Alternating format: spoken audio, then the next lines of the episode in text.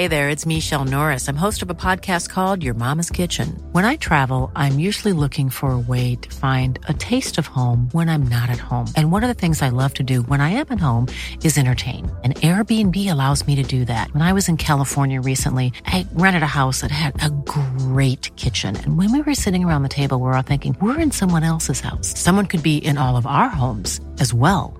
If you have a home, but you're not always at home, you have an Airbnb.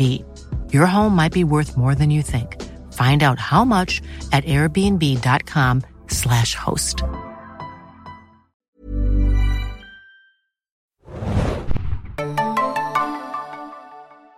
Herzlich willkommen, liebe Serienjunkies, zu einer neuen Ausgabe des Serienjunkies Podcasts. Mein Name ist Tanna und heute sprechen wir über Station 11. Wir freuen uns unfassbar darüber und äh, im Abstandsstudio begrüße ich wieder den lieben Björne. Moin Björne. Hallo, ja, ich freue mich total auf die heutige Folge. Krass, ne? Wir mussten uns gerade echt ja. zurücknehmen im Vorgespräch, nicht schon zu viel zu sprechen. Ja, ich ähm, legen wir doch mal los. Station 11 ähm, mhm. startete mhm. ja bereits bei HBO Max im letzten Jahr, also 2021. Kannst du so ganz grob vielleicht sagen, worum geht's, wann startete es? Und äh, ja, wir können jetzt ja schon sagen, dass es am diesen ja. Sonntag in Anführungsstrichen in Deutschland auch endlich zu sehen ist. Das ist der 30. Januar bei Stars Play. Genau, ja, also worum geht's? da tue ich mich ein bisschen schwer, das zu sagen, weil ich habe ein bisschen die Befürchtung, wenn ich das böse P-Wort sage, dass dann gleich die Hälfte der Leute abschaltet. Denn es geht tatsächlich um eine Pandemie. Und ich weiß, ich weiß, Corona und niemand hat Bock auf sowas jetzt auch noch fiktiv, äh, sich damit auseinanderzusetzen. Aber es ist anders, als ihr denkt um nur kurz, ganz kurz was vor, äh, vorauszusagen, damit ihr nicht wirklich gleich abschaltet. Diese Serie, obwohl sie über eine fan äh, fiktive Pandemie handelt, reißt keine Corona-Wunden auf, sondern in meinen Augen heizt sie eher die Wunden. Oh. Es geht um eine, um eine Pandemie, die sogar viel, viel tödlicher ist als Corona. Also es klingt noch viel düsterer alles, ähm, wo wirklich nur noch ein ganz kleiner Teil der Menschheit überlebt. Und ähm, genau, in den ersten drei Folgen, die alle gleichzeitig auch veröffentlicht wurden, und so ist es ja bei Stars dann zum Glück auch, ähm, lernen wir verschiedene Charaktere kennen und auch in verschiedenen Zeitebenen schon. Also es gibt eine Zeitebene, wo die Katastrophe ausbricht, gleich in der ersten Folge. Dann gibt es eine Zeitebene, die schon 20 Jahre in der Zukunft spielt. Und dann noch eine, die äh, ja auch so quasi zu Beginn der Pandemie spielt. Also es, es ist ein bisschen komplizierter, die Handlung zusammenzufassen. Es geht grundsätzlich um eine Pandemie, darum, äh, wie die Menschen damit umgehen und vor allem darum, wie die Welt später aussieht nach dieser verheerenden Pandemie. Und ich glaube, wir können sagen, dass es ein wahnsinnig großes auch Budget hat. Ich habe jetzt gar nicht ja. mehr geschaut, was das Budget ist, aber es sieht wirklich unfassbar gut aus. Also handwerklich, Kamera, ja. Musik, Schauspiel, ähm, die, die Sets, die Location, finde ich, sind auch sehr, sehr ungewöhnlich. Das ist jetzt nichts, was ich ja. vorher schon mal gesehen habe. Das ist nicht vergleichbar mit The Walking Dead oder so. Also ja. keine, keine Sorge. das ist so ein bisschen, finde ich, so HBO, es ist ja HBO Max, aber es ist so ein bisschen HBO, mhm. finde ich, wie man es noch kennt. Ne? Es, ist, es sieht wirklich teuer und gut aus.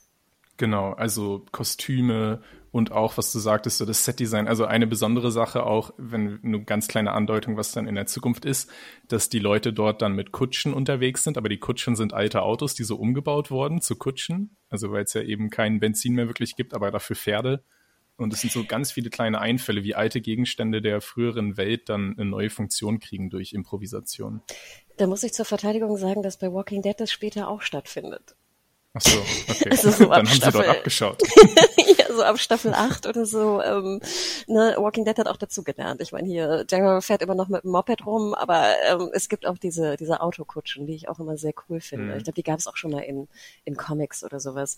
Aber genau, unser Plan heute ist, wir werden also die ersten drei Folgen besprechen, auch eher so ein bisschen einzeln weil die auch fast so ein bisschen für sich stehen können. Ja. Vorweg können wir aber sagen, Bjane, ich glaube von uns beiden eine absolute Sehempfehlung, oder? Also ich glaube, es gibt ja. keinerlei andere Diskussion. Du hast es schön gesagt, es ist Pandemie, aber es ist nicht wirklich Pandemie. Es ist Apokalypse, aber nicht wirklich Apokalypse. Es ist mhm. unfassbar. Ich würde jedem sagen, der so ein bisschen Zugang hat, auch so ein bisschen zu, zu anspruchsvolleren Serien, schaut rein. Wirklich. Ja. Absolut, die beste Serie des Jahres. Na gut, es ist erst Januar, aber trotzdem. wow, das ist echt. Äh, aber äh, ja, ich glaube, bei dir war es ja auch auf den, du hattest es ja auch schon gesehen im letzten Jahr, ne? Mhm. Äh, war, da war es wahrscheinlich auch in deinen Top 10 neue Serien 2021, oder? Es kam leider zu spät, weil es kam ja wirklich erst in der Vorweihnachtszeit und da waren diese ganzen besten Listen alle schon in Stein gemeißelt. Aber mhm. sie hätte auf jeden Fall alles äh, auf den Kopf gestellt. Wahnsinn. Also, dann legen wir doch gleich los. Äh, die erste Folge, ich kann auch noch mal schauen, ich habe hier meine Unterlagen auch mit dabei. Du sagtest es eingangs schon, ähm, es geht eigentlich um den Ausbruch der Pandemie. Äh, die Folge heißt mhm. Wheel of Fire, wurde, äh, die Regie wurde geführt von Hiro Murai. Sagte der Name dir was?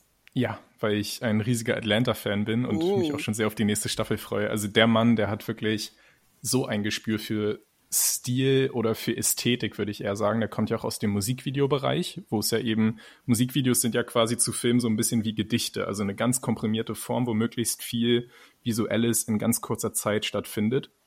Und deshalb hat er so einen ganz dichten ähm, ästhetischen Stil, der jetzt auch in dieser ersten Folge total zur Geltung kommt schon. Also da ist wirklich jedes kleine Pixelchen unverschwendet. Also wirklich der, der Mann, der weiß ganz genau, was er tut. Genau, ich, mir ist der Name das erste Mal erst bei This is America, bei dem doch mhm. sehr ja, aufmerksamen und berühmten Video äh, unter die unter die Räder gekommen, sage ich mal, also positiv gemeint, unter wie heißt es, ja. unter die Augen gekommen, so rum. ähm, aber ja, es fängt an eigentlich mit einer Theaterszene, ne? Und da dachte ich so, ich weiß nicht, bei Theater habe ich ja immer noch so Probleme mit. Ich weiß, ich, du kannst mich in Tanztheater schicken, du kannst mich ins Ballett schicken, du kannst mich in die Oper schicken. Bei Theater äh, bin ich so Oh. Mhm. Und als es dann anfing bei einer ähm, King Lear äh, Vorstellung im Theater, dachte ich so, oh, nee, danke. und sorry, ich weiß, dass ich da sehr, sehr schwierig bin ähm, und da nie irgendwie den Zugang hatte.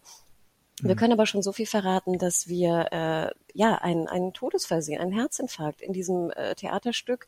Ich dachte zuerst ganz kurz, dass ich Christopher Lambert sehe. Und mir wurde dann erst später bewusst, dass das ja hier ähm, Gal Garcia Bernal ist. Ja. Und wir sehen halt, wie gesagt, wie, wie er also als Schauspieler da ein, äh, ja, ein Herzinfarkt hat und unser Hauptcharakter, mhm. Jivan, Himesh Patel, ähm, eingreift, sofort eingreift. Ja, während der Rest des Publikums denkt, oh, interessante Neuauslegung von Elia, ein Herzinfarkt. Hm. ja, oder auch seine Freundin so ein bisschen Scham empfindet. Und ich denke, das finde ja. ich, und ich glaube, so viel kann ich schon sagen, ich finde, Station 11 ist eine Masterclass für Charaktereinführung. Hm. Sowas habe ich wirklich noch nie gesehen, glaube ich. Wie du ja. in diesen Einzelepisoden Charaktere einführen kannst. In, und die Folgen sind nicht lang, das sind so 45 Minuten ungefähr. Hm. Und trotzdem würde ich sagen, dass ich nach jeder Folge ein ganz, ganz klares Bild habe, wer diese Charaktere sind. Und ich finde, ja. das sehen wir hier auch so schön in dieser ersten Szene, dass wir also Jivan kennenlernen, der eingreift. Ne? Das ist sozusagen jemand, der, mhm. der eingreift, obwohl er kein, er ist kein Doktor, er ist kein Arzt, kein gar nichts, ja. aber er sieht einfach, dass da irgendwas nicht stimmt. Ähm, er sieht ein junges Mädchen, was, äh, also sozusagen auch eine Schauspielerin, äh, eine Kindesschauspielerin, die, mhm. die rumsteht und kein, weil keiner, weil da so viel Chaos herrscht, niemand hat, der auf sie aufpasst.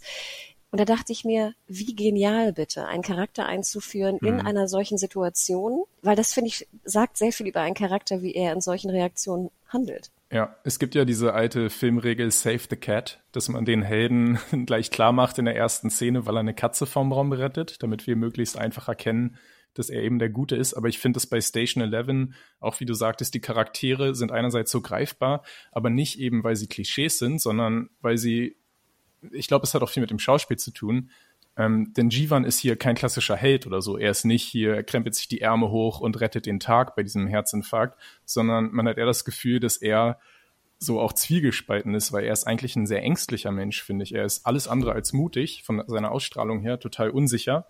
Aber irgendwie, irgendwas in seinem Kopf zwingt ihn, das einfach jetzt zu tun, wenn es kein, äh, kein anderer machen wird. Und wir können ja auch so viel sagen, er hat dann ja auch eine, eine Panikattacke, genau wie du sagst. Mhm. Ein, ein Superheld würde ja keine Panikattacke kriegen. Oder er hat ja. ja auch, sag ich mal, er hinterfragt ja auch, soll er sich jetzt um dieses Kind kümmern? Mhm. Weil das ja auch immer so, heutzutage würde ich ja auch immer denken, so Mann kümmert sich ja. um Kind, ne? Schwierig, mhm. ne? Sehr, sehr ja. schwierig. Aber auch diesen Konflikt spüren wir an ihm, ne? Ja, Eigentlich will genau. er es ja nicht. Er, er, will ihr nicht helfen, ne? Also in, in Anführungsstrichen. Äh, ähm, und das fand Sie ich. Sie ist war, eine Last für ihn, genau.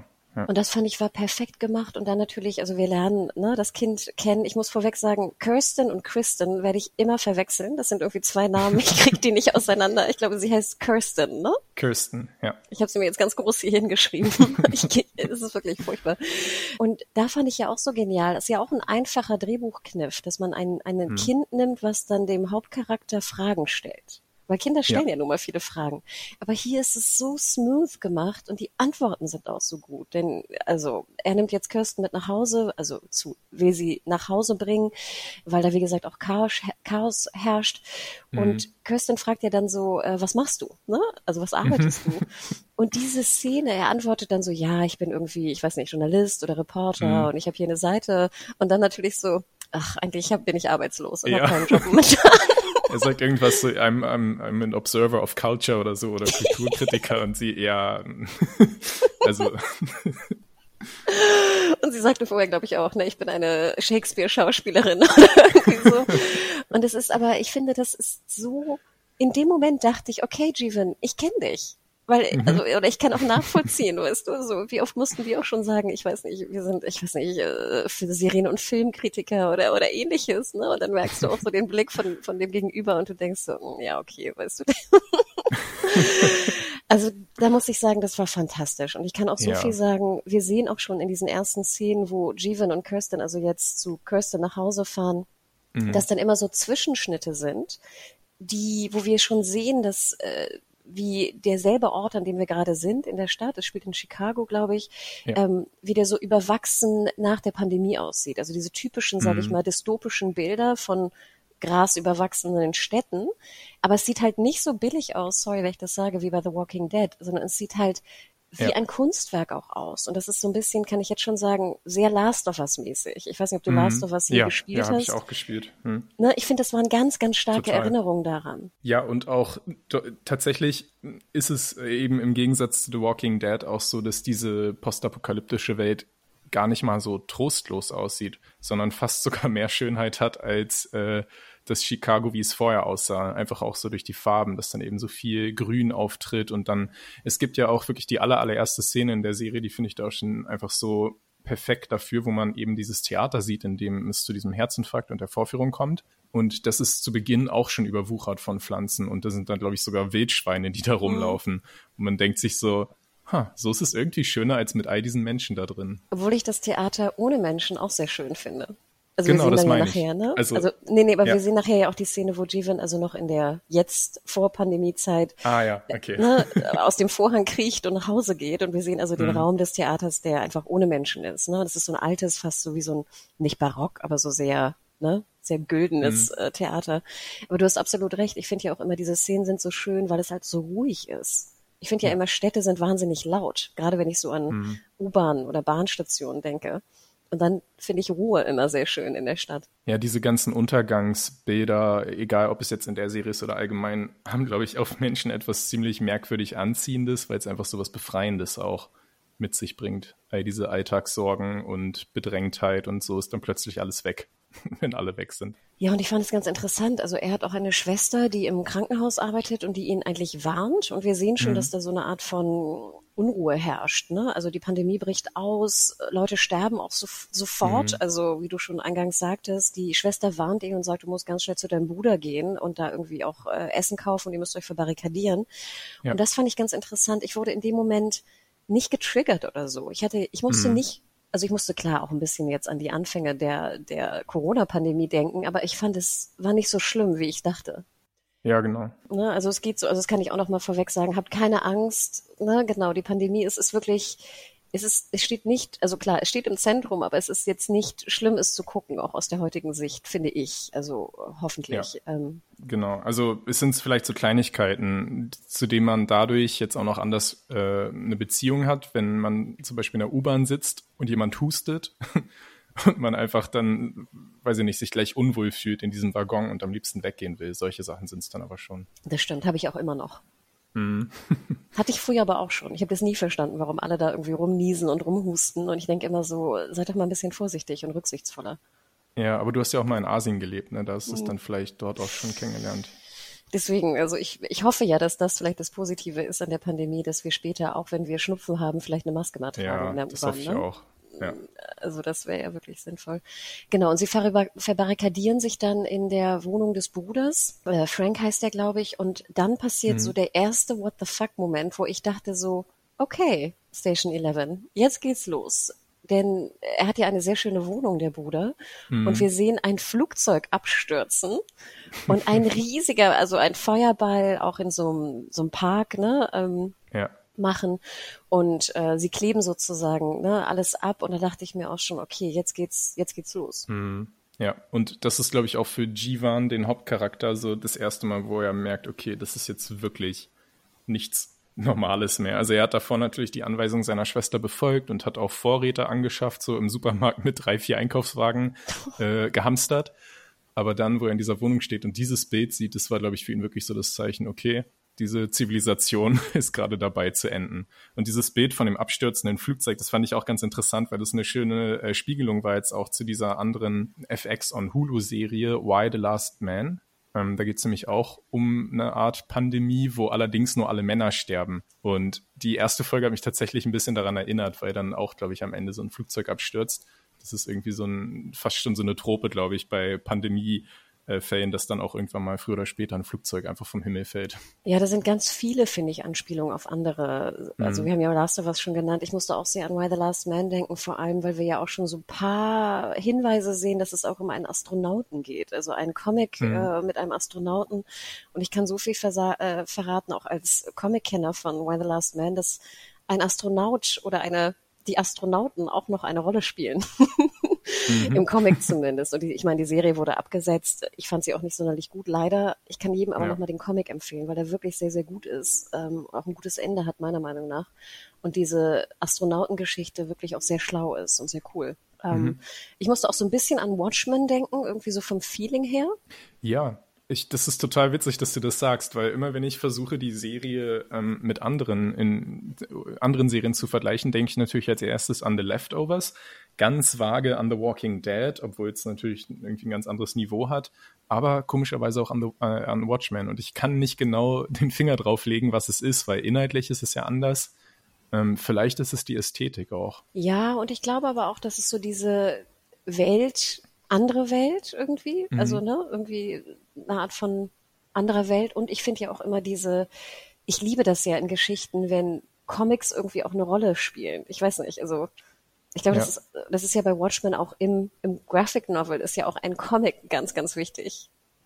Und das, ich liebe das komischerweise immer, wenn ein Charakter Comics liest. Ich weiß ja nicht genau warum, aber irgendwie finde ich das, und das ist ja bei zum Beispiel Last of Us auch so. Ellie liest ja, Ja. permanent Comics. Ja. Ähm, und wenn diese Comics dann auch noch so ein bisschen eine eigene Geschichte haben, was bei Watchmen ja auch ganz extrem ist, also jetzt Watchmen Comic, ne, im Watchmen in der Serie weniger, ähm, muss ich daran halt irgendwie immer denken. Keine Ahnung warum.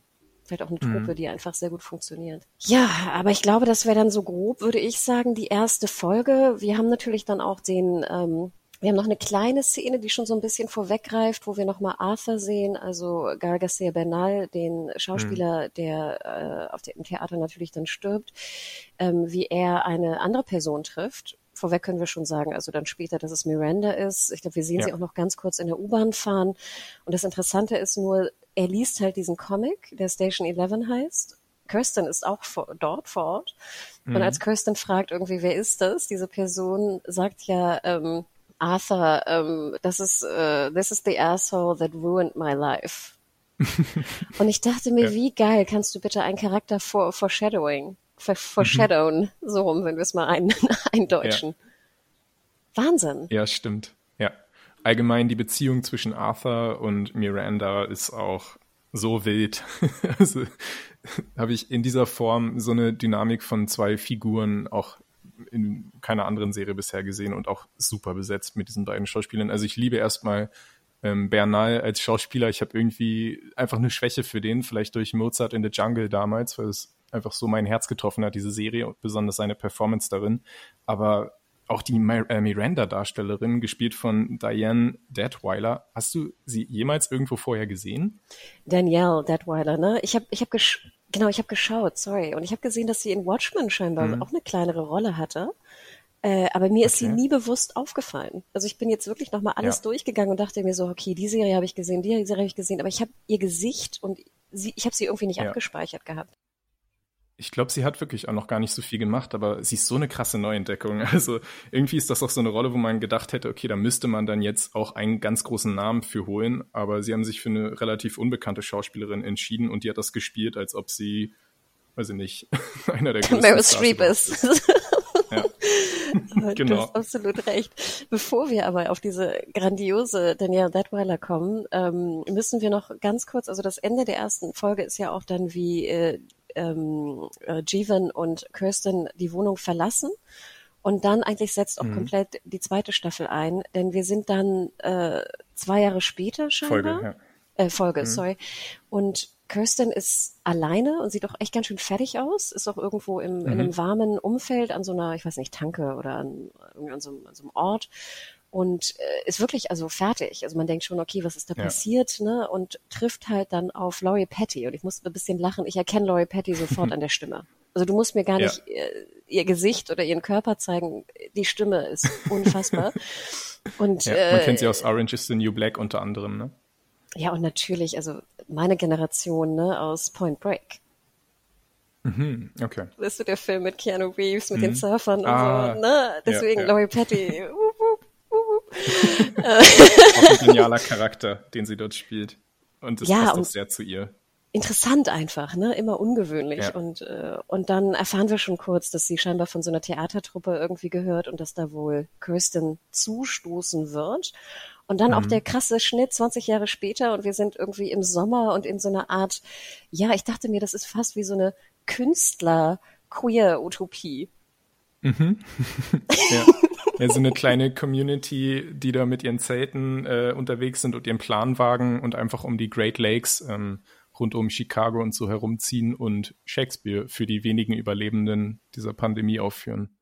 Das ist so deren Lebensinhalt. Und Kirsten ist da eben Teil davon, weil sie ja schon als Kind gesagt hat, mein Job ist Shakespeare-Schauspielerin, also macht sie das natürlich auch 20 Jahre später so. Genau, und sie wusste ja auch in dem, in dem Dialog mit Jeevan, dass sie, es musste, sie sagt auch irgendwann auch, es musste irgendwie blöd sein, wenn man nicht weiß, was man machen will im Leben. Ne? Yeah. Wo ich dachte, ja toll, nur weil du jetzt irgendwie als Kind schon weißt, was du machen willst. Aber es stimmt ja. Und äh, die ja. groß, großartige Mackenzie Davis spielt natürlich ja. Kirsten. Hat so ein bisschen, finde ich, fake aufgeklebte Augenbrauen.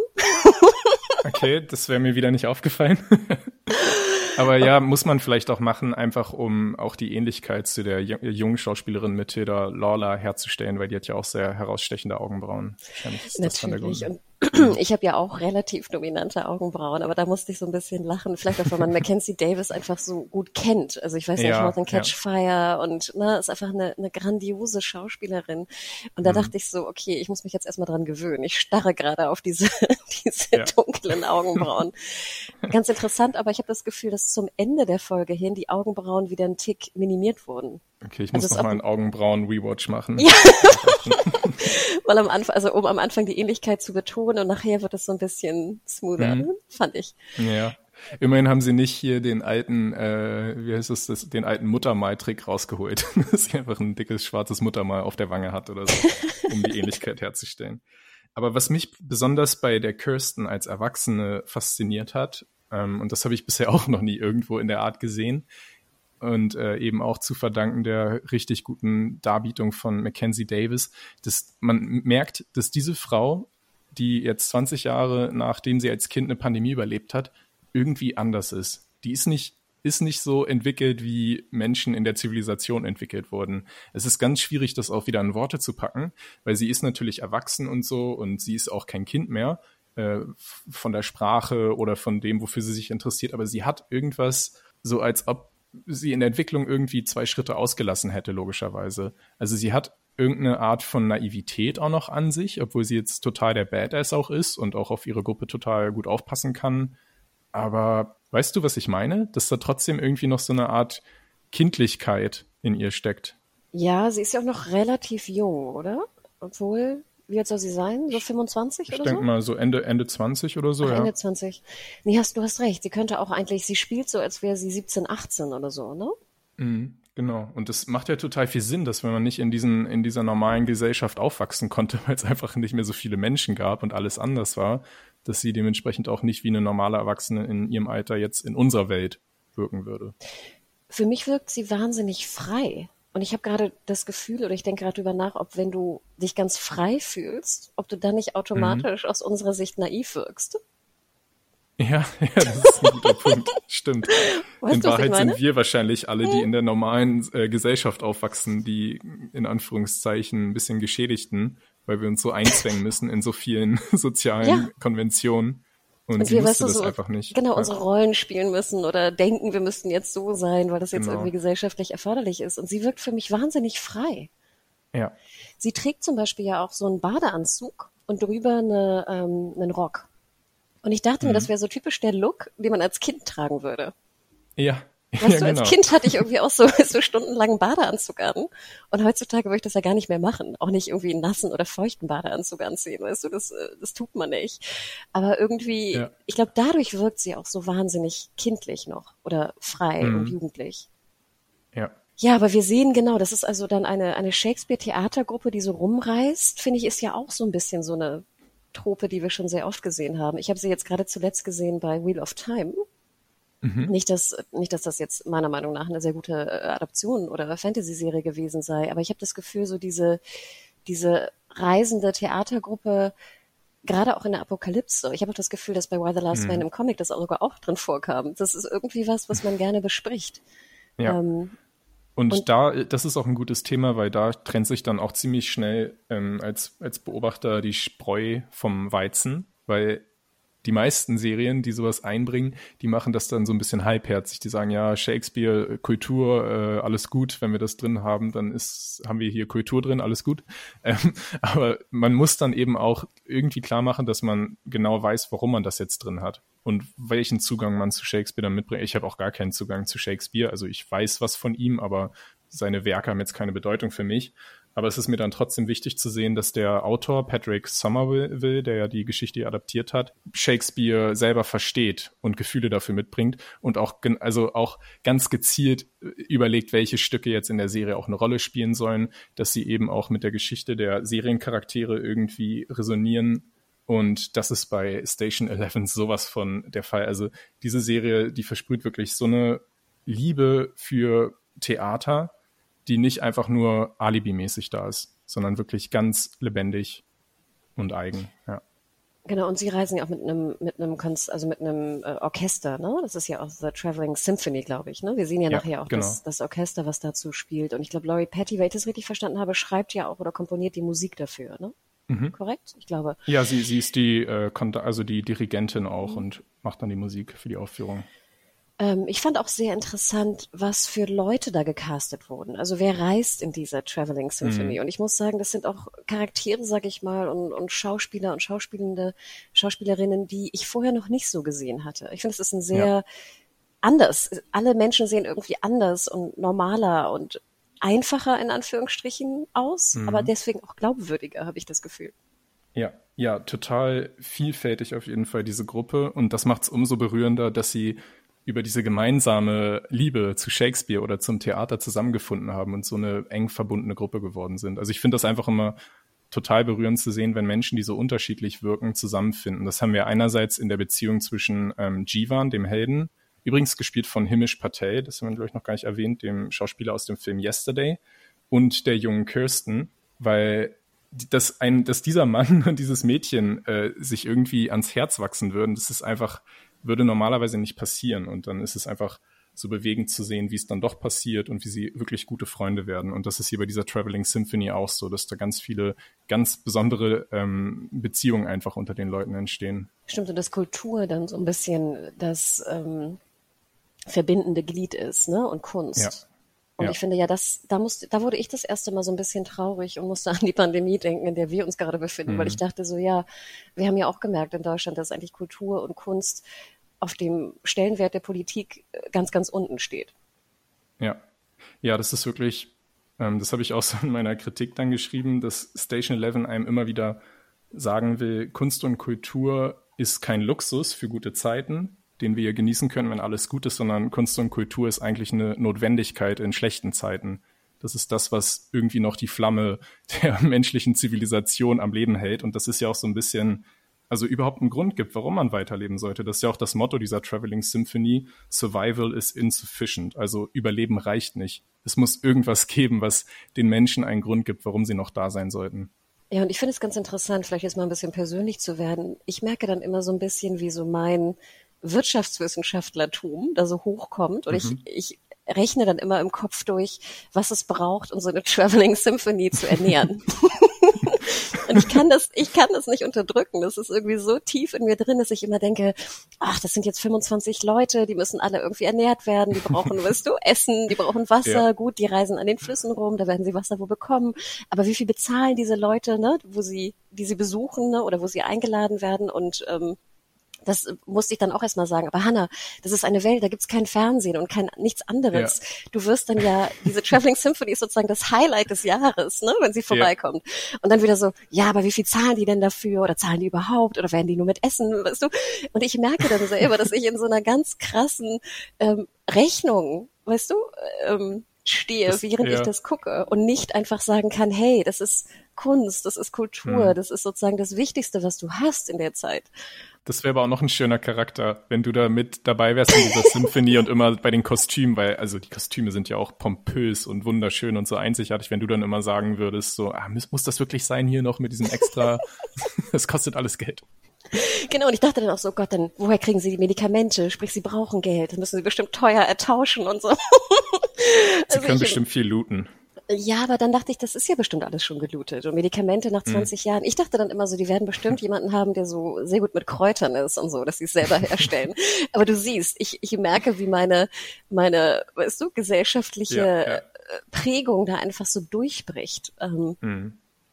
Ich fand auch sehr schön, dass es ja so sexuell auch sehr frei war. Also es wirkte für mhm. mich so, als ob in dieser Gesellschaft, und wir hören ja auch so ein paar Anspielungen, also dass auch Kirsten ja verschiedene Beziehungen auch hatte, also mit einem Mann oder auch mit einer Frau. Ja. Wir ja. sehen sie bei einem, in einem Zelt aufwachen, wo einfach jemand ne neben ihr liegt, wo ich dachte, wer ist denn das? ja. ich dachte so, hey, das ist ich den Menschen gar nicht gesehen. Ich dachte mir, ist das jetzt ein Mann? Ich, I, I don't fucking know. Ähm, ja. Aber das war so, ich dachte mir, wie geil das auch so einzuführen, weil wie mhm. du schon sagtest, ich habe ein sehr gutes Gespür, glaube ich, was das für ein Mensch ist. Ja. Wir sehen dann aber auch, wie sie mit einer Freundin oder einem jungen Mädchen mhm. Alex. An, genau, sehr androgyn, ähm, sehr mhm. cool. Ich dachte auch so, Gott, die habe ich auch noch nie gesehen. Ich glaube, die müssen wir ja. mehr sehen, die Schauspielerin. Die hat nicht mal einen Wikipedia-Eintrag, wenn ich das richtig sehe. Philippine Welch heißt sie, aber sehr Wahnsinn. cool auch. Ja. Wunderhübsch, also äh, wahnsinniges mhm. Gesicht. Ähm, wie sie an den See gehen und dort so sehr frei eigentlich äh, sind. Und dann auf einmal kommt so ganz doll Gefahr irgendwie rein.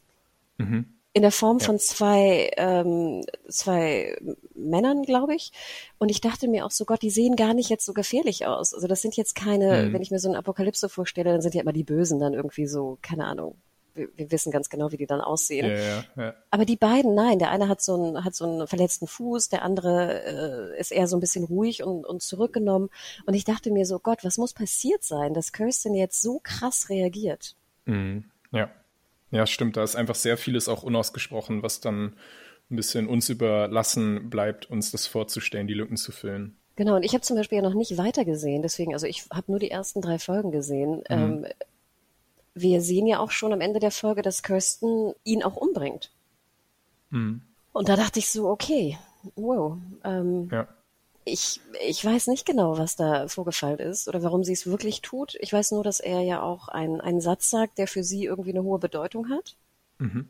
Und ich dachte mir, okay, ich muss, ich muss mehr wissen, aber da scheint ja wirklich was vorgefallen zu sein, was ich mir ja auch gut vorstellen kann. Also ich denke ja auch, meine Apokalypse ist ja auch so ein bisschen wie, wie Krieg, ne? Und wir wissen, ja leider, was im Krieg auch passiert, mhm. auch gerade mit Frauen. Also das ist ja, ja. Ne, äh, ist so. Ja, diese Szene ist auch so ein bisschen, die sticht auch ein bisschen in dem Sinne heraus, dass diese Welt auf einmal dann so bedroh äh, bedrohlich wirkt. Weil gut, die erste Folge natürlich Katastrophe, viele Menschen sterben, aber in der zweiten Folge, finde ich, hat es eigentlich einen sehr positiven Vibe über die meiste Zeit.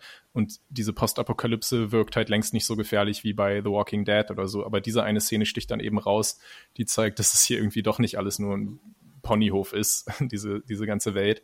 Genau, das deutet so ein bisschen an, dass vielleicht auch ein paar Gefahren dort sind. Also alles schön und gut mit Kultur und Kunst und Shakespeare und Freundschaft, aber es gibt eben auch noch wirklich reale Probleme dort. Ich musste auch ein bisschen lachen. Ich hatte so ein paar ähm, Reviews sind mir dann auch so ähm, über die über die also sind mir irgendwie reingeflutscht so in meiner in meinem äh, in meiner Bubble und da war auch eine, hm. eine Review-Überschrift, wo ich sehr lachen musste, die ich nie ganz verstanden habe, aber jetzt natürlich verstehe, nachdem ich die zweite Folge gesehen hatte. Station 11 bringt einen dazu, in der Apokalypse leben zu wollen. ja, stimmt. Und ich dachte mir auch so, ja, ich glaube, dass diese, diese Art des Lebens sehr viele Leute anspricht. Ja. Ich glaube, das ist allgemein aber ein großes Phänomen. Also bei Station 11 natürlich, wie gesagt, weil, weil dort die positiven Werte betont werden. Aber ich meine, ganz im Ernst, selbst The Walking Dead war doch am Anfang so erfolgreich, weil es auf die Menschen was Anziehendes hatten, hatte. Das meinte ich ja vorhin schon, dass ich glaube, viele Menschen mit der jetzigen Situation, also gar nicht Corona, sondern allgemein, wie die Welt so ist, sich einfach eingeengt fühlen. Und dann ist fast so, der Zusammenbruch der Zivilisation hat fast irgendwas Verlockendes für die. Also diese Fantasien, dann ist mein einziges Problem, nicht von einem äh, Zombie gefressen zu werden. Anstatt wie zahle ich meine Miete oder was soll ich für einen Job haben und all diese ganzen anderen Fragen. Ja, du hast absolut recht. Ich meine, das sehen wir jetzt ja auch an den, ähm, ja, an den, an dem Arbeitsmarkt, ne? Dass viele Leute ja mhm. auch sagen, fuck it, wir können morgen sterben und ich habe hier so einen scheiß Job. Ja. ja es no, ist so ein Fatalismus, der da total einfach bedient wird mit, durch solche Serien. Ja, und eine Art Selbstreflexion, ne? wo man erstmal mhm. vielleicht auch die, erst die Zeit hat, in dieser Gesellschaft drüber nachzudenken, was wir hier eigentlich tun. Ich wollte nur sagen, das erinnert mich eben auch alles sehr an die, an die erste Corona-Zeit, äh, als es losging und natürlich, also klar, es ist auch damals schon viel Leid gewesen, es sind auch Menschen gestorben und so, aber aus unserer privilegierten Sicht derjenigen, für die die Pandemie nicht so nah kam, war das ja irgendwie eine, eine aufregende Zeit, weil auf einmal dieses, in Anführungszeichen, Hamsterrad, was viele so empfunden haben, gestoppt wurde. Und es herrschte in diesen ersten Monaten auch so ein Gefühl von, was können wir jetzt lernen und die Natur erholt sich und können wir vielleicht damit jetzt auch die Klimakrise besiegen und all das oder wie können wir einfach das jetzt nutzen, diesen Bruch, um eine bessere Welt zu gestalten. Ich weiß nicht, ob du dich noch erinnerst, aber ich hatte damals schon den Eindruck, dass da auch viel Optimismus herrschte, weil viele dachten, das wäre jetzt auch eine Chance, dass einfach jetzt alles zum Stillstand kam. Und das haben wir ja komplett verloren in den letzten zwei Jahren. Also wir haben ja damals noch gedacht, okay, in so einer Krisensituation rücken wir Menschen jetzt alle näher zusammen, aber jetzt hat sich leider so ergeben, dass wir gefühlt eher auseinander gedriftet sind. Und das ist eben auch das, warum ich sage, dass Station 11 selbst wenn man diese Corona-Müdigkeit hat und einfach genervt ist von diesem ganzen Thema, Station 11 ist dann trotzdem die, die Medizin dafür oder die Heilung, weil die Serie bleibt eben bei diesem, wir brechen. Millions of people have lost weight with personalized plans from Noom. Like Evan, who can't stand salads and still lost 50 pounds. Salads generally for most people are the easy button, right? For me, that wasn't an option. I never really was a salad guy. That's just not who I am. But Noom worked for me. Get your personalized plan today at Noom.com. Real Noom user compensated to provide their story. In four weeks, the typical Noom user can expect to lose one to two pounds per week. Individual results may vary. Nicht auseinander, sondern umso mehr halten wir jetzt zusammen. Total, das hat was sehr Menschliches, ne? Und du spürst genau. auch eigentlich in jeder Szene, wie wie menschlich es ist. Ähm, ja, ich gebe dir recht. Ich, hab, ich, ich erinnere mich sehr gut an diese erste Zeit. Ähm, ich, ich weiß, dass ich das dann nicht mehr glaubte, als es kein Klopapier und Co. gab, als die ersten Hamsterpeaks waren und als ich den ganzen Müll von diesen Masken sah. Hm. Also ich bin natürlich pro Maske, aber als ich dann die ganzen, ja. weißt du, auf dem Boden liegenden ähm, Masken sah, dachte ich so, oh shit, ich glaube, hm. wir werden mehr Plastik produzieren in Corona als vor Corona. Ja. Aber für einen ganz kurzen Moment sah es so aus, als ob die Welt jetzt besser wird. Und ja. Station 11 geht halt diesen Weg weiter. Das stimmt. Kurz noch das Zitat, also das haben wir auch schon, ich meine in der ersten Folge oder auch spätestens in der zweiten Folge sehen wir auch, dass in diesem Comic von Station 11 ähm, auch ein Zitat immer wieder vorkommt. Mhm. I don't want to live the wrong life and then ja. die. Und das ist oh, ja, ja, finde ich, eigentlich auch die Quintessenz von dem, was wir gerade versucht haben zu beschreiben. Genau, genau.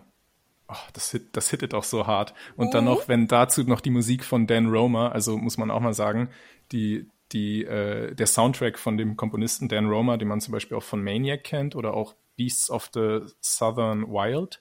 Uh, ähm, ich erinnere mich. Uh. Ja, ich finde, da ist ja auch sehr ähnlich zu dem äh, mhm. Once There Was a Hush Puppy, ist einer meiner Lieblingsfilm-Soundtracks. Und ich finde, Station 11 schlägt da eine sehr ähnliche Kerbe, allein durch die Instrumente, also diese Blechbläser, die dann so richtig schallen und dazu auch so, weiß ich nicht, so Süd, äh, staatenmäßige mhm. Banjo-Klänge oder so. Also das ist einfach ein ganz besonderer Soundtrack, der einfach diese emotionalen Momente, diese unfassbar starken Dialoge, die dann einfach auch so als Einzelnes, wie gesagt, so dolle dich treffen, das noch untermalen. Also, ja, wow.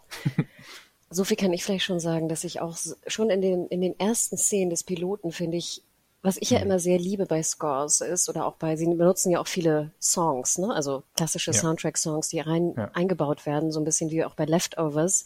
Das Besondere finde ich aber immer, und das vergessen wir manchmal so ein bisschen, es ist ja nicht nur die Musikauswahl oder die Komposition des Scores, es ist vor mhm. allem der Musikeinsatz. Und ja. Station 11 hat wieder, auch wie Leftovers damals, einen unfassbar guten Musikeinsatz. Wann mhm. setze ich die Musik? Setze ich sie mit dem Schnitt, gegen den Schnitt? Setze ich sie vorher, setze ich sie später? Und wann setze ich sie ein? Ja. Und das ist, finde ich, etwas, das vergessen wir manchmal. Und ich finde, das hören wir immer sehr gut, wenn wir so einen Marvel-Action-Film oder so gucken. Wenn dann der ganze Film einfach zugeballert mm. ist mit irgendeinem Score. Ja. Und ich ja. immer denke, denk doch mal an den Einsatz. Ein Lied wirkt doch ganz anders, wenn ihr den bewusst einsetzt oder bewusst auch nicht einsetzt. Also das ist auch hier wieder eine Masterclass für Musikeinsatz und auch diese Mischung finde ich immer sehr schön. Also wenn du äh, Score mischt mit klassischem Soundtrack. Ja. Wunder, wunderschön. Aber ich glaube, dann können wir eigentlich auch schon in die dritte Folge gehen, würde ich sagen. Noch eine kleine Sache zur zweiten Folge. Das war der, also um ehrlich zu sein, die erste Folge war unfassbar stark, aber da war ich noch nicht wirklich verliebt. Also ich mochte sofort die zwei Hauptfiguren, selbstverständlich. Aber wie gesagt, ich dachte so, ja, ist so ähnlich wie Why the Last Man oder andere Weltuntergangsserien. Aber in der zweiten Folge gab es dann einen Moment, äh, wo ich wirklich Hals über Kopf verliebt war, nämlich den, ähm, wo die Traveling Symphony ein neues Mitglied aufnehmen würde oder der sich zum fünften Mal, glaube ich, bewirbt, um Teil dieser Gruppe zu werden. Und die spielen ja eigentlich nur Shakespeare, aber er bewirbt sich mit etwas anderem und das, ich, ich will es jetzt nicht spoilern, weil es einfach so eine nette kleine Überraschung ist, aber das war einfach also eben auch das ist ein ganz großer Punkt bei der Serie, zu sehen, was diese Menschen 20 Jahre später von unserer jetzigen Kultur, also nicht nur Shakespeare weit viele Jahrhunderte zurück, sondern auch von unserer ganz aktuellen Kultur noch behalten, was so die unsterblichen Popkulturwerke sind, welche Kinofilme noch irgendwie zitiert werden, nachdem die Welt untergegangen ist. Es sind so ganz viele Kleinigkeiten und diese Welt kreiert auch so viele eigene Mythen diesbezüglich, dass es einfach sich anfühlt wie eine ganz also wirklich eine, eine Welt, die genauso existiert. Es ist alles so ausgefüllt mit so vielen Details und das macht es, glaube ich, so lebendig und so anziehend. Mir ging es so in der Szene, wo Kirsten jetzt, ähm, wie sie Alex erklärt, wie früher Uber funktionierte. ja, stimmt. Weil Alex, glaube ich, ne, also nach der äh, Pandemie geboren wurde, ne? Also ja. Postpan äh, oder wie nennen die die, die Kids genau. dann? Ja, Postpan. Auch finde ich wieder eine, eine, eine Anspielung auch auf Last, Last of Us. Da finde ich, war das mhm. auch schon sehr gut gemacht. Und du hast absolut recht, das sind so Kleinigkeiten, die aber diese Welt so wahnsinnig echt wirken lassen. Ja. Ne? Ähm, auch eigene Religion und so neue Strömungen, die dadurch natürlich so ein einschlägiges Ereignis verändert alles, also auch die Geschichtsschreibung und wie die dann eigene Erklärungen für das alles finden und irgendwie einen Sinn daraus machen wollen das ist auch wieder etwas, das mich sehr an The Leftovers äh, erinnert hat, wo eben auch durch ein so ein Ereignis ganz viele neue Bewegungen auf der Welt gestartet werden, neue Religionen und so. Ja, und ich verstehe das immer nicht, weil ich immer denke, auch jetzt, äh, ich würde da jetzt immer noch den Bogen eigentlich äh, finden wollen zu Fantasy. Mich nervt das ja immer in, sag ich mal, neueren mhm. Fantasy-Werken, wie jetzt auch äh, Witcher oder Wheel of Time, klar, beides Adaptionen, also Buchadaptionen auch, aber ich verstehe halt immer nicht, warum ihr diese Kleinigkeiten der Welt vergesst, weil eine Welt ja. wirkt einfach echt durch, durch diese Kleinigkeiten. Genau. Und es ist einfach nur, es sind zwei, drei Sekunden. Es ist nur in ja. Anführungsstrichen ein kleiner Nebenplot. Und trotzdem ist der so wichtig, um diese Welt echt und authentisch wirken zu lassen. Genau, total. Noch ein letzter Punkt, den hatten wir, glaube ich, auch vergessen. Jeremy Podeswa hat die Regie geführt. Als ich den Namen sah im Vorspann, dachte ich so, ah, okay. Da klingen mhm. ja, glaube ich, auch bei vielen Podcast-Hörern und Hörerinnen vielleicht Game of Thrones. Ne? Ja. Das war so, glaube ich, wo er wirklich einfach bekannt wurde. Aber klar, alter HBO-Dude. Ne? Mhm. Also wir denken an Carnival, ähm, mhm. gerade neulich erst wieder im Podcast genannt, Rome. Ne? Also du nennst das in jedem Podcast. Stimmt, wir waren das ja. Wir beide waren das bei Dexter. Ja. Und ich habe auch ein Interview gehört mit ihm. Und mhm. ich dachte mir auch so, wie schade eigentlich, dass wir nicht noch, wir haben ja früher sehr viele Regisseure auch interviewt, ne? Mhm. Damals, früher bei Serienjunkies.de. Mittlerweile machen es leider, machen wir es leider weniger, weil es sich meist auch nicht rentiert und sehr aufwendig mhm. ist. Ja. Aber Podest war wirklich sehr sympathischer Dude. Und er hat etwas erzählt und ich möchte dir das gerne erzählen. Und das Ja, ist eine, bitte. ist jetzt nicht so wichtig, aber ich dachte mir, dir gefällt es bestimmt. Mhm. Und zwar Podesta erzählt, dass ich glaube, diese, diese Folge war die äh, Folge, die sie als letztes gedreht haben. Und Ach er meinte, so. das war halt sehr angenehm, wenn ich das richtig zusammenkriege, sorry. Ähm, Mhm. Er meinte, es wäre so angenehm gewesen, weil Kirsten, also Mackenzie Davis, komplett wusste, wer sie ist. Also der Charakter war ihr schon ganz bekannt. Und das Mhm. Ja. ist vielleicht auch so ein bisschen das, was du anfangs sagtest, ne? Wenn du sie Ja. Allein schon gehen siehst, weißt du, die weiß, wer sie ist, also welchen Charakter, Mhm. welcher, welcher Charakter sie ist. Und er meinte, was wohl sehr interessant war, sie haben es ja auch permanent während der Pandemie gedreht. Also das ist nochmal ein anderes Thema, wie das für die Schauspielenden und Cast und Crew war, jetzt in der Pandemie diese Serie zu drehen. Ja. Aber er erzählte eine Geschichte, und das fand ich total süß und sympathisch, dass ja die Schauspieler und Schauspielerinnen natürlich meist ohne Maske waren, wenn sie drehten.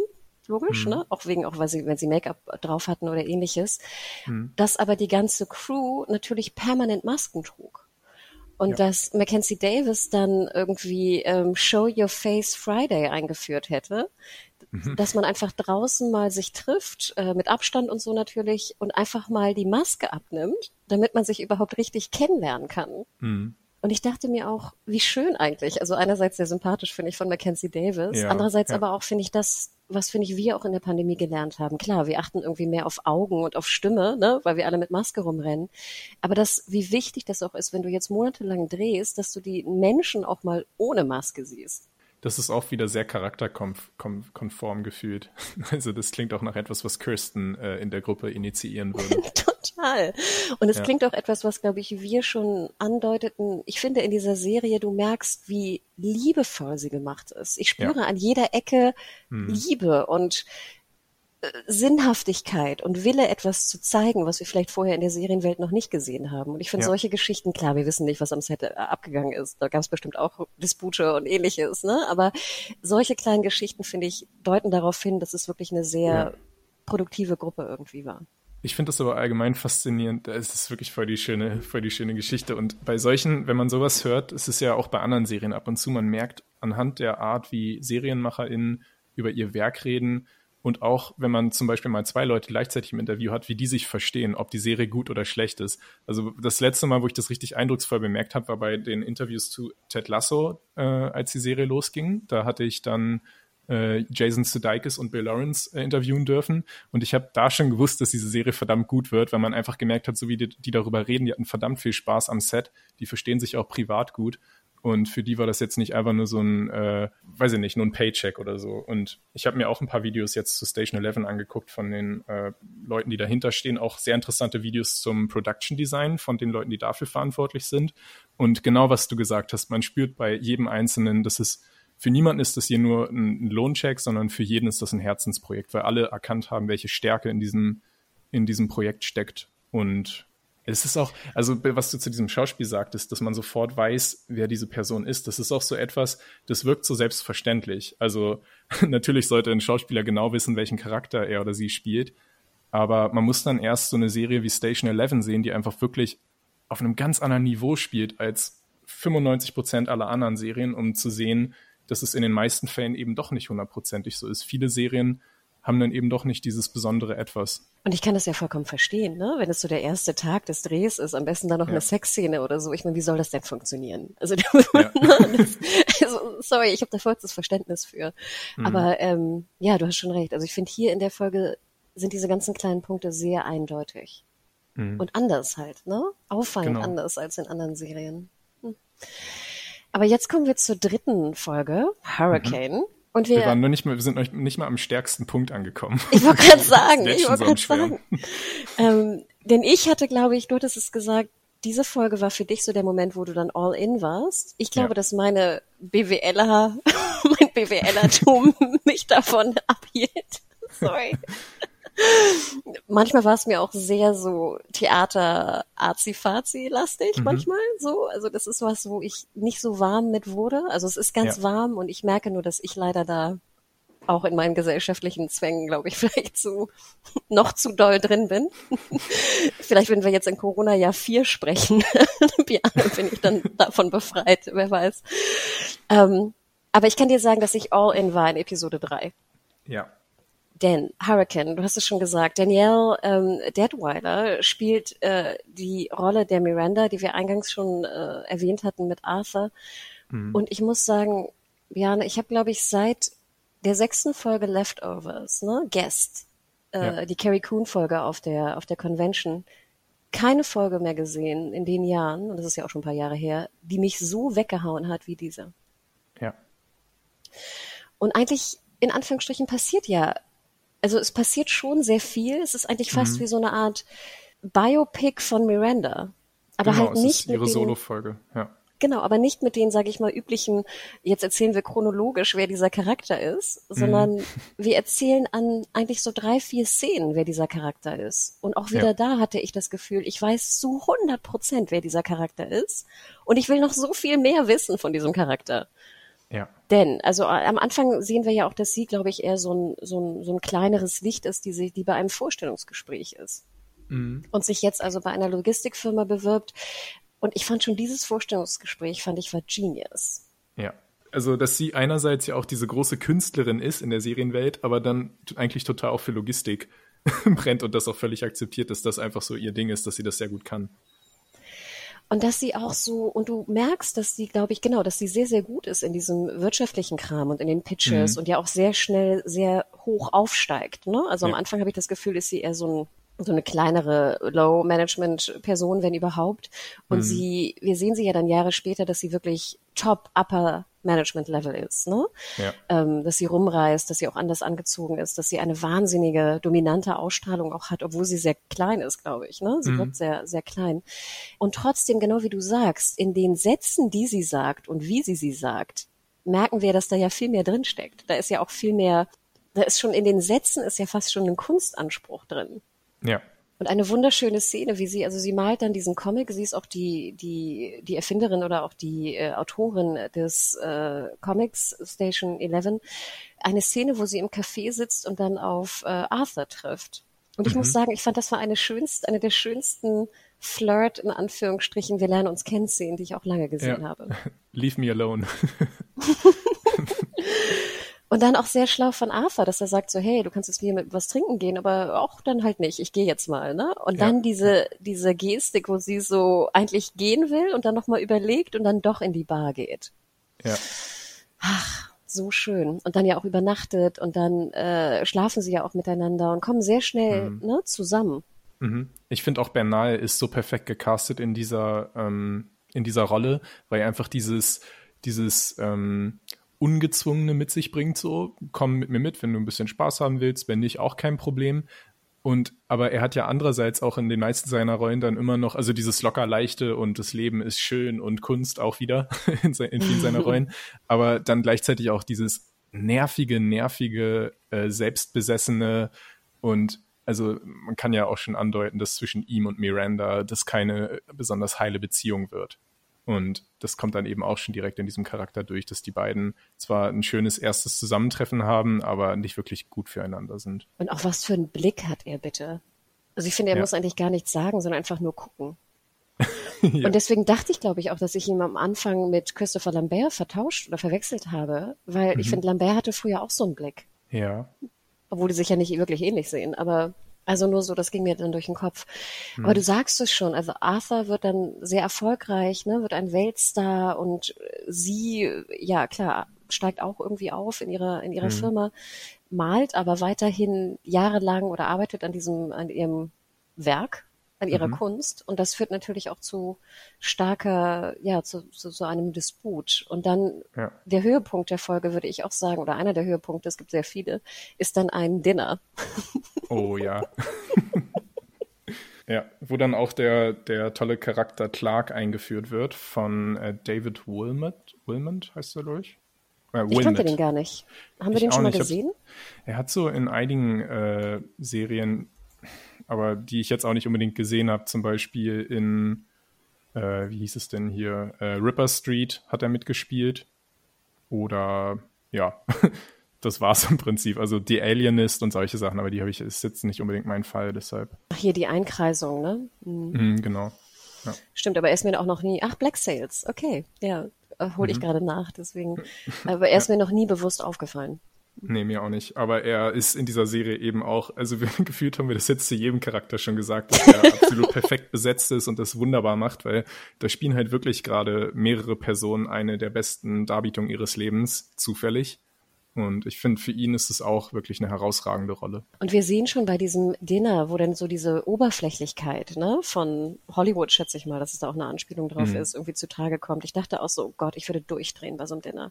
Also wenn mhm. dann auch so erzählt wird, wie toll jetzt irgendwie Prag oder nein, es heißt Praha und so, ne? Oh, oh Halsmaul. Und ja. dann hören wir aber auch schon mehrere Punkte wieder zur Charakterbeschreibung von Miranda. Und zwar, dass sie ihre Kunst oder ihr Werk ja auch gar nicht teilen will. Mhm. Und da musste ich auch länger drüber nachdenken, dass ja eigentlich der Sinn von Kunst, wenn du sie herstellst, ja. ist ja eigentlich auch die eigene Befriedigung und nicht genau. unbedingt die Befriedigung des, des Außenstehenden. Sie macht es oder wie deines Kafka, Partners. der ja auch nicht wollte, dass es irgendjemand sieht oder so, aber ich glaube, das ist dann wahrscheinlich wirklich der Weg. Ich finde das bei ihrem Charakter auch so äh, spannend, dass sie dieses Kunstwerk machen macht, weil man das, weil sie, sie irgendwie das Gefühl hat, sie muss das machen, so als ob einfach zufällig ihr Körper jetzt so ein Gefäß der göttlichen Eingebung ist und sie hat gar keine andere Wahl, als sich jetzt dafür äh, dem zu dienen und dieses Kunstwerk zu schreiben. Und äh, eigentlich ist sie ja Logistikerin. Das ist ja das, was, was sie macht. Das ist so ihr Ding. Und in einer schlechteren Serie wäre dann auch wieder dieser Spagat so, dass sie ihren Logistikjob hasst, weil das alles langweilig ist und äh, Kunst wäre dann so, was, was sie mal ausprobieren würde. Aber hier ist sie halt beides. Und sie ist wie so eine, also sie ist halt wirklich die beste Art von Künstlerin, die gar keine andere Wahl hat. Sie strebt nicht nach Ruhm, sondern sie hat halt zufällig diese Eingebung und die muss sie aufs Papier bringen. Ich dachte komischerweise auch wieder natürlich an, an die BWL, dass ich denke, sie muss es ja auch gar nicht öffentlich machen, weil sie ja damit kein Geld verdienen muss. Ja. Ja, stimmt. Und das ist natürlich auch wieder, ne, viele Künstler müssen ja einfach ihr Werk vielleicht anpassen, damit es halt verkauft werden kann. Sie müssen ja von irgendwas leben. Stimmt, sie hat diese Unabhängigkeit durch ihre mhm. Karriere auch. Hm. Ne, deswegen, sie kann da ja wirklich jahrelang dran rumwerkeln und so viel Zeit eigentlich, also Freizeit äh, investieren, weil es ja, ne, sie lebt ja nicht davon. Ja. Naja, aber dann sehen wir auch schon, ähm, dass Bernal ja da, sag ich mal, oder Arthur halt mit einer anderen Frau auch sich sehr, sehr gut versteht. Ne? Ähm, Caitlin Fitzgerald, ich liebe sie ja. Ich liebe mhm. diese Schauspielerin. Ich muss immer ein bisschen schmunzeln, weil sie ist ja wirklich sehr, sehr groß und Bernal ist ja. sehr, sehr klein. Ne? Ja, das stimmt. Das passt perfekt. Also Fitzgerald ist wirklich, die ist knapp 1,80. Und äh, ich glaube, viele kennen sie ja auch von, von ähm, Undone oder von hier, wie ich nochmal diese, diese Sex, Sex, genau, Masters mhm. of Sex. Inventing Anna ist sie jetzt auch mit drin, ähm, auch in der Nebenrolle. Mhm. Und dann, stimmt, stimmt, ja, oh Gott, natürlich. Äh, wie hieß sie nochmal, Tabata? Nein, wie heißt sie? So einen wilden Namen. Äh, weiß ich gerade ehrlich Doch, gesagt nicht. Sie hat, Tabitha? Ja, Kann sein. So Aber da passt sie auch, da ist sie auch mit Kieran Culkin zusammen oh. der auch eher ein kleinerer. Genau, der ist ein Meter kleiner ist als sie je gefühlt. Und dann aber ähm, sagt Miranda ein, eine, wie heißt es, was du am Essen sagst, eine, hält eine Rede. Mhm. Und sie endet mit den Worten, ich habe sie aufgeschrieben, burn every parasite motherfucker alive. Und dann kippt sie ihr Glas so um, wo ich auch dachte, was für eine geile Gestik. Also es ist einfach ja. nur so zu drehen, ne, äh, ja. nach unten und geht. Und ich dachte so, what the fuck? Also was für ein Exit. Oh ja. Kannst du bitte geben? Und es ist ja scheinbar auch ein Zitat von einem dieser banalen Filme, die Arthur jetzt irgendwie dreht. Mhm. Ach, es ist so genial, diese ganze Dinner-Szene. Auch was Clark damit an den Tisch bringt, mit seiner, mit seiner Frustration, dass er eigentlich in seinen Augen der größere Schauspieler auch ist als, ähm, als Arthur, aber eben nicht nie diesen Erfolg hatte und ihm auch vorwirft, sich äh, verkauft zu haben und so. Und dabei ist eigentlich Clark die traurige Gestalt, der auch ja, mit, mit, mit äh, Drogenproblemen und so zu kämpfen hat. Also es ist wirklich ein perfektes, unangenehmes Dinner. Stimmt, ich wünschte, ich hätte jetzt Kokain hier, ne? Ja, die beiden ja. am Pool. Ja. Naja, sie zündet dann also auch äh, das Poolhaus an, wo ihr Werk, also ihr Astronaut und ihr Station 11 mhm. alles drin ist und geht. Wahnsinn. Und dann müssen wir noch kurz, äh, der zweite Part eigentlich dieser Folge oder andere große Part ist natürlich äh, Malaysia. Genau, und das über so einer Konferenz, ja. Ja, auf einer Konferenz. Und ich liebe schon in diesen Konferenzhallen immer diese hässlichen Teppiche. Ich habe das ja nie ganz verstanden, Diane. Warum müssen Hotels und Konferenzsäle immer hässliche Teppiche haben? Damit man sich nicht zu wohl fühlt und oft zu Hause freut vielleicht? muss, es muss so sein. Es ist irgendwie faszinierend. Und sie hat einen Kollegen und das fand ich auch ganz sympathisch. Das ist natürlich auch so ein, so ein typischer BWLer Arschloch-Logistikkollege. Ja. Und trotzdem mag ich ihn. Es ist trotzdem einfach Jonah aus Wieb. Er ist perfekt. Genau, und, und sie bekommt also dann den Anruf, dass sie sofort das Land verlassen soll. Ne? Eine wilde ähm, Reise wird ihr da organisiert von ihrem Chef, die sich ja auch schon da sehr, mhm. sehr gut verstehen, ne? via einem mhm. Tanker. Wahnsinn, Wahnsinn. Ja. Genau, da haben wir quasi nochmal einen Spiegel zu der ersten Folge, wo wir sehen, wie die Pandemie in Chicago ausbricht, nur diesmal eben in Malaysia nochmal eine andere. Und ja, das ist es gibt auch nochmal ganz andere Facetten, weil in meinen Augen ist Miranda halt wirklich die spannendste Figur und ihre ganze Überlegung, was jetzt das Richtige ist, ob sie jetzt ihren Kollegen auch mitnehmen sollte auf dieses Rettungsschiff, was sie ja nicht sollte, weil da irgendwie die Plätze schon äh, begrenzt sind und so. Das war einfach alles sehr, sehr interessant. Wahnsinn. Also ja, ich, ich dachte natürlich, also wir, wir können ja schon so viel sagen, dass auf dem Weg zum, zum Hafen äh, sie dann also die, die Mitteilung bekommt, die schon mhm. angedeutet wurde im Piloten, dass Arthur also gestorben ist. Sie, sie fällt hin, wird das Boot nicht besteigen und kehrt zurück, ne? Und ist völlig ähm, apathisch geradezu, hält ja. dann aber noch den Pitch. das ist das Highlight. und ich liebe am meisten, wie sie so also erzählt von dieser Trauer ja. und was eigentlich gerade bei ihr los ist und dann sagt ja. so, ja, und jetzt hier, lieber Kollege, mach mal weiter. Ja. Da sitzen diese asiatischen Geschäftsleute vor ihr. Sie ist um die halbe Welt gereist, um den irgendeinen langweiligen, äh, aber sehr lukrativen Logistik-Pitch zu machen. Und rund um die herum, außerhalb von diesem Konferenzsaal, geht die Welt unter. Die wissen es auch alle, weil sie alle mit ihren, mit ihren Familien und so in Kontakt stehen. Und keiner weiß, warum sie jetzt überhaupt noch da sind. Die Welt brennt. Warum seid ihr noch da in diesem Raum und sprecht über Wirtschaft, über Dinge, die gar nicht mehr passieren werden? Und wie sie dann eben da umschwenkt und sagt, ja, ich wäre ich wäre gerade, ich bin, müsste jetzt eigentlich bei der Liebe meines Lebens sein und nicht hier mit euch. Das ist einfach perfekt. Das, dieses Gefühl hatte ich aber auch so ein bisschen in Corona. Also ich weiß auch noch, wie es so losging und dann so der erste Lockdown war und ich dann auch in so Zoom-Calls war, wo es dann auch um eher so Business-Themen ja. ging und ich auch immer dachte, hm. ich weiß gerade gar nicht, wo wir jetzt irgendwie morgen, ob wir morgen noch was zu essen besorgen können. Also ich, über, ich überspitze ja. das jetzt ein bisschen, aber es gab ja wirklich ja, mal so ein paar Tage, wo man wirklich nicht wusste, ob jetzt irgendwie ob die, die, die Infrastruktur da wirklich noch funktioniert, ne? die Lieferketten und, und sowas. Ja. Und ich dachte mir so, eigentlich müssten wir jetzt gerade irgendwie Sachen kaufen und wir mhm. reden gerade jetzt hier irgendwie über eine, eine Werbevermarktungseinbindung. Und ja. ich hatte auch das Gefühl, im Call waren das auch alle, alle dachten halt woanders dran, ja. weißt du, an ihre, ja. an ihre Eltern, an den Schutz, an eine Maske, an, an irgendwas. Und deswegen, ich konnte das sehr gut nachempfinden. Ja. Es kommt einem vor wie so ein lächerliches Spielchen, an das man sich noch festklammert, wenn man nicht einsehen kann, was gerade passiert oder so. Hm. Ja, weil es dir ja auch Sicherheit gibt. Also ich dachte auch, ich will jetzt im Zoom-Call weiß ich, was ich sagen muss. Ja. Wenn ich draußen jetzt irgendwie verschiedene Supermärkte abklappern muss, um irgendwas zu essen zu finden, ist es auch nicht so ganz, also klar, kenne ich ja natürlich auch die Welt, aber es ist ja auch eine Art von Sicherheit, das zu tun, was wir immer tun. Ja, stimmt. Dazu muss noch gesagt werden, dass ja auch Miranda äh, wahnsinnig talentiert ist, weil sie ja auch, wenn ich das richtig verstanden habe, auch Cantonese spricht. Mhm. Ich habe nicht so ganz verstanden, warum alle Cantonese sprechen in Malaysia.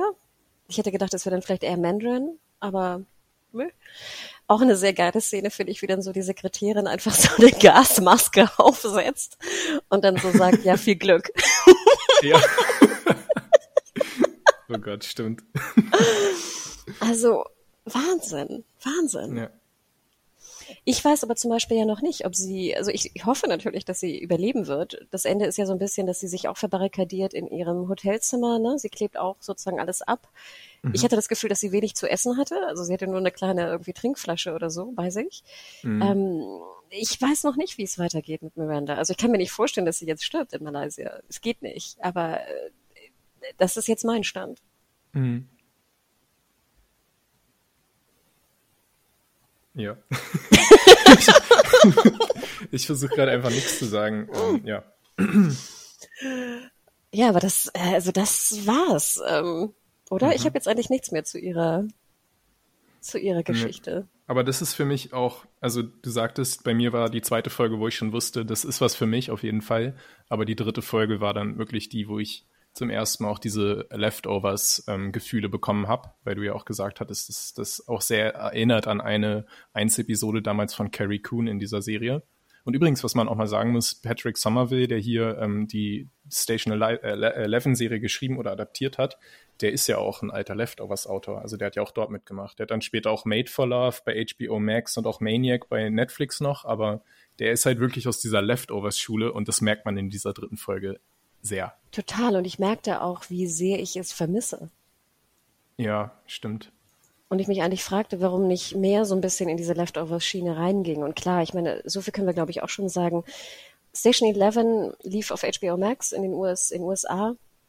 Hat jetzt auch bei Rotten Tomatoes natürlich von Kritikern sehr, sehr gute Bewertungen bekommen. Also ich bin hier gerade mhm. Äh, parallel irgendwie drauf. Bei All Critics ist es jetzt 98 Prozent. Ähm, Audience Score aber nur 73. Mhm. Und ich glaube auch, wenn ich das, äh, klar, wir haben keine oh, Daten okay. jetzt von, von HBO ähm, Max, ähm, aber ich mhm. habe auch das Gefühl, dass der Buzz nicht so hoch war.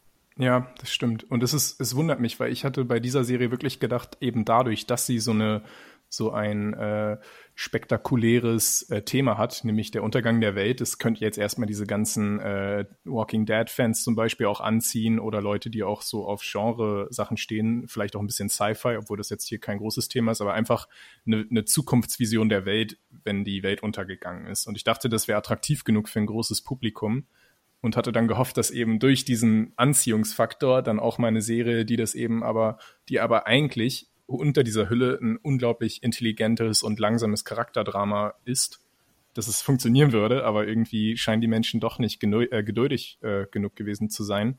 Und da kann ich auch wirklich nur für diejenigen, die jetzt so weit gehört haben und noch nicht, das noch nicht gesehen haben, ich hoffe, ihr habt es natürlich vorher schon dann gesehen, kann ich nur sagen, seid trotzdem geduldig mit der Serie, weil es sind viele Momente in den ersten drei Folgen auch, wo man Dinge einfach noch nicht so versteht wo man fragt, äh, wer ist jetzt eigentlich das? Oder ähm, wo ist jetzt dieser Charakter abgeblieben nach dieser einen Szene? Zum Beispiel, naja, da brauche ich jetzt kein Beispiel geben.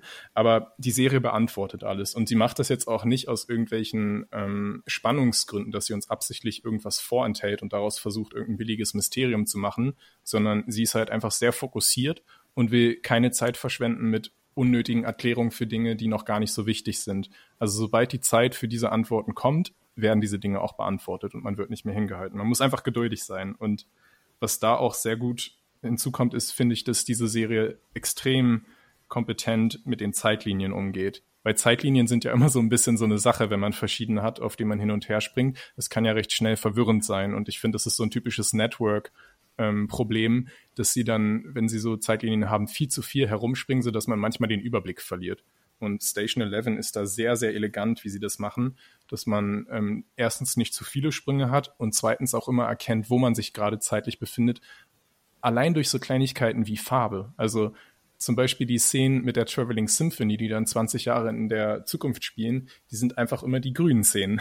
Und die Szenen, die in der Wohnung von Franks Bruder, äh, von, von Frank Givans Bruder spielen, die haben halt eher sowas, ähm, Braun weiß ich nicht, so, ja, genau, grau, Gelb, ja, oder braun. Genau, gelb auch. Also man erkennt, also wenn man einfach aufmerksam zuschaut, dann kriegt man alles mit und man wird so belohnt auch, ähm, jetzt nicht zu viel zu sagen, gegen Ende der Serie, weil halt wirklich alle Zahnräder ineinander greifen und alles Sinn macht und nichts verschwendet war.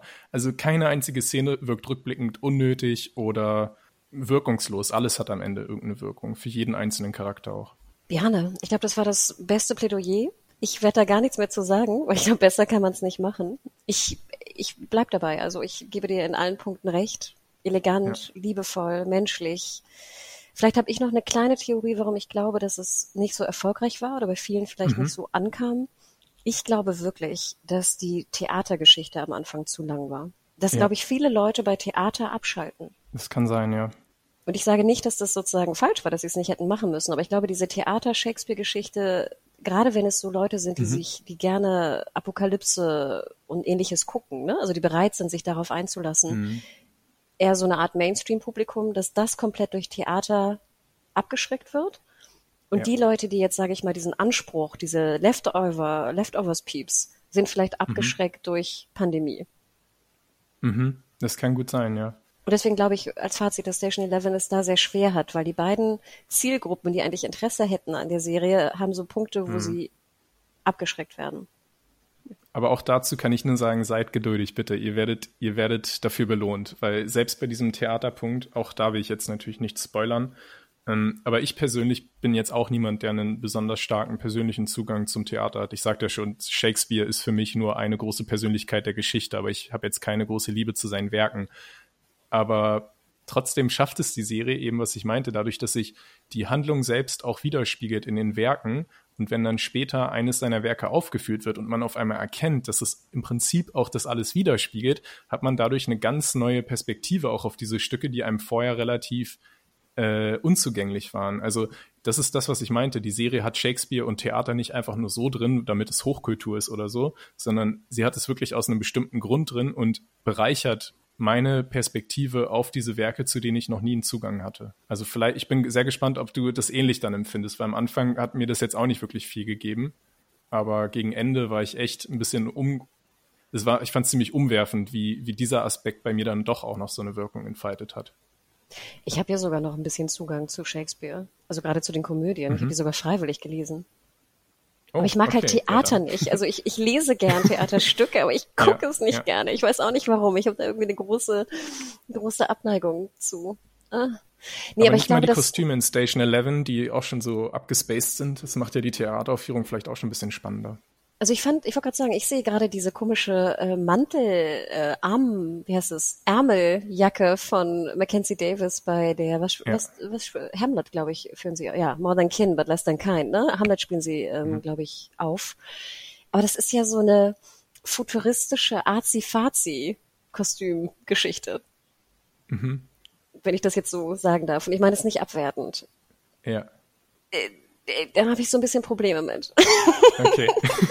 Aber in dem Fall ist es ja nicht nur, weil irgendein Regisseur sich äh, irgendwie in die ins, ins äh, Zentrum äh, schummeln will, sondern weil sie einfach nichts anderes auch haben. Sie genau, müssen ja diese genau. ganzen Kostüme improvisieren. Hm. Und das ist mir natürlich auch bewusst und das finde ich ja toll, dass, dass das, was da rumliegt, ne, und was sie sammeln, ne, und das hat ja, ja. fast schon so eine Art postapokalyptisches Steampunk, ne? Hat das mhm, eigentlich schon ja, äh, auf sich. Und ich hoffe, dass sich das, dass das dann später kommt. Ich habe ja schon so ein paar Bilder gesehen auch von der Produktion. Da waren noch so andere Kostüme. Also ich habe so ein Bild gesehen, wo Mackenzie Davis so wie so ein so ein, so ein, wie nennt man das, so ein, ähm, so eine Rüstung trägt, die aus so Aha. Sachen gebaut ist. Also ich bin gespannt ja. darauf. Es hat mich jetzt noch nicht so ganz umgehauen, aber ich, ich habe, äh, Bjane, ich habe überhaupt keine Sorge, dass mich Station 11 nicht abholen ja. wird. es kommen noch ich, so viele unglaubliche Dinge. Ich finde es halt nur so schade, dass ich glaube, dass, dass, dass diese Punkte halt Sachen sind, die potenzielle Fans der Serie davon ja. abhält, zu schauen. Und das finde ich natürlich sehr, sehr schade. Hm. Ja, das stimmt. Aber wie du schon sagtest, ich hoffe, dass vielleicht manche, die äh, jetzt den Podcast gehört haben und noch nicht reingeschaut haben, wenn es diese Leute gibt, mhm. vielleicht doch auch aufmerksam gemacht werden. Denn wie gesagt, also am äh, 30. Januar startet die Serie auch in Deutschland. Die ersten drei Folgen werden bei Stars Play abrufbar sein ähm, und dann wöchentlich äh, gezeigt. Und ähm, man kann ja auch Stars Play relativ günstig. Es gibt ja auch genug Angebote. Mhm. Ne? Es gab ja auch zu, zu Weihnachten irgendwie mal so ein, so ein 1-Euro-Angebot auch bei Amazon und so. Schaut mal, ob ihr nicht irgendwo so ein, so ein Angebot findet, denn es lohnt sich. Ja, absolut. Und auch wenn ihr jetzt das Gefühl habt, dass wir vielleicht schon zu viel verraten haben, aber dadurch, dass die ersten drei Folgen eigentlich mehr so wie drei einzelne Pilot-Episoden sind, ist es eigentlich auch nicht zu viel. Also es ist, es kann euch trotzdem äh, noch sehr überraschen, würde ich sagen. Ja, und es ist einfach eine Masterclass. Wenn ich daran denke, wie viele Serien wir besprochen haben, wo du nach fünf Folgen noch kein Gefühl für die Hauptcharaktere hattest, ja, denke ich immer stimmt. so, nein, das ist, das ist bad writing, es tut mir leid. Ja, Bjarne, wo kann man dir denn noch äh, in Social Media folgen, äh, wenn man noch Fragen hat bezüglich Station 11? ja, schreibt mir gern zu Station 11 äh, bei Twitter unter dem Handle Bojack Bockman. Würde ich mich sehr freuen. Und dich? Genau. Und ich bin äh, at Hannah Huge äh, in einem, ich habe auch gefunden, es gibt so eine Reddit-Gruppe, wo jemand alle Comic-Teile gesammelt hat. Oh, okay super schön. Also da habe ich jetzt ja. auch schon eingepostet, mein Favorite. Ich bin immer noch sehr gespannt, wie dieser Comic aussieht. Ich hoffe, dass sie mhm. den nochmal irgendwie rausbringen oder so. Ich würde den gerne auch in der Hand haben. Ja, total. Stimmt. Und äh, schreibt uns aber auch gerne an podcast.serienjunkies.de. Vielleicht eure Gedanken, die ihr auch habt zu Station 11 oder auch noch zu Dexter. Wir haben auch einen Podcast gemacht zum Finale von Yellow Jackets mit der lieben Nadja, also hört da auch gerne rein. Und noch ein kurzer Hinweis, ähm, es gibt mittlerweile auch Bewertungen bei Spotify. Äh, ihr habt ja auch schon ganz lieb und brav immer bewertet bei Apple Podcast. Ne? Da danken wir natürlich auch, wenn ihr es nochmal machen wollt, sehr, sehr gerne. Das hilft uns immer in den, in den Charts. Tut es aber auch gerne bei Spotify, wenn ihr einen Account habt oder Lust habt. Da wären wir sehr, sehr dankbar. Ja gut, gerne. Dann äh, bleib du gesund, bleibt ja, ihr auch alle gesund genau. und dann hören wir uns ganz bald wieder. Macht's gut. Ciao.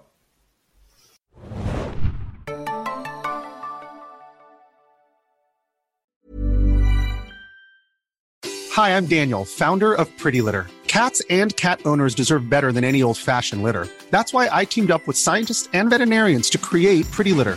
Its innovative crystal formula has superior odor control and weighs up to 80% less than clay litter. Pretty Litter even monitors health by changing colors to help detect early signs of potential illness. It's the world's smartest kitty litter.